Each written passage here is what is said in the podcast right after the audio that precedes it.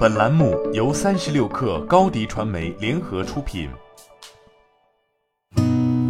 八点一刻，听互联网圈的新鲜事儿。今天是二零二一年六月二十五号，星期五。您好，我是金盛。三十六氪获悉，快手宣布从七月一号起取消大小周，员工按需加班，公司按照相关规定向员工支付加班工资。快手内部将大小周称为聚焦日，今年一月开始试运行。经过半年试运行之后，决定取消大小周，是指一个星期单休，再下个星期双休，如此循环。周末加班，快手需向员工支付两倍工资；国家法定节假日加班，向员工支付三倍工资。投资界消息，喜茶最新一轮融资即将落定。经过多方确认，喜茶本轮投资方均为老股东，融资过程持续数月，而估值达到了六百亿元，再次刷新了中国新茶饮的融资记录。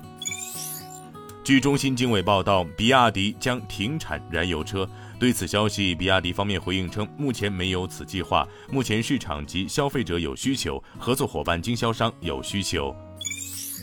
中国恒大昨天发布公告称，已安排自有资金约一百三十六亿港元汇入债券还款账户，用以偿还今年六月二十八号到期的十四点五亿美元债，以及所有境外美元债到期的应付利息近三亿美元，合计约十七点五亿美元。至此，恒大到二零二二年三月前再无到期的境内外公开市场债券。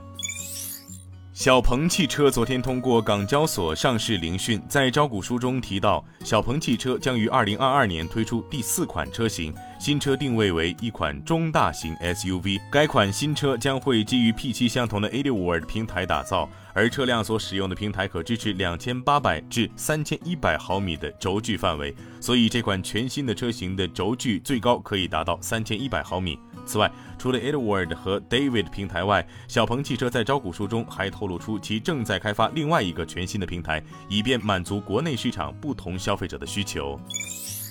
据国外媒体报道，去年苹果供应链及研发测试受到了疫情的影响，这也导致 iPhone 十二的发布及上市时间晚于此前几代。但在今年，供应链的状况明显好转，分析师也预计 iPhone 十三将重回九月份发布。外媒在报道中称，首批订单在九千万部到一亿部，高于 iPhone 十二系列去年同期的八千万部。据界面报道，IC 设计业者透露，明年初晶圆代工价格已经敲定，不仅联电八英寸和十二英寸的晶圆代工价格续涨，晶圆代工龙头台积电也涨价，部分八英寸和十二英寸制程价格上涨一到两成，且十二英寸制程涨幅高于八英寸。台积电发言窗口表示，不评论价格问题。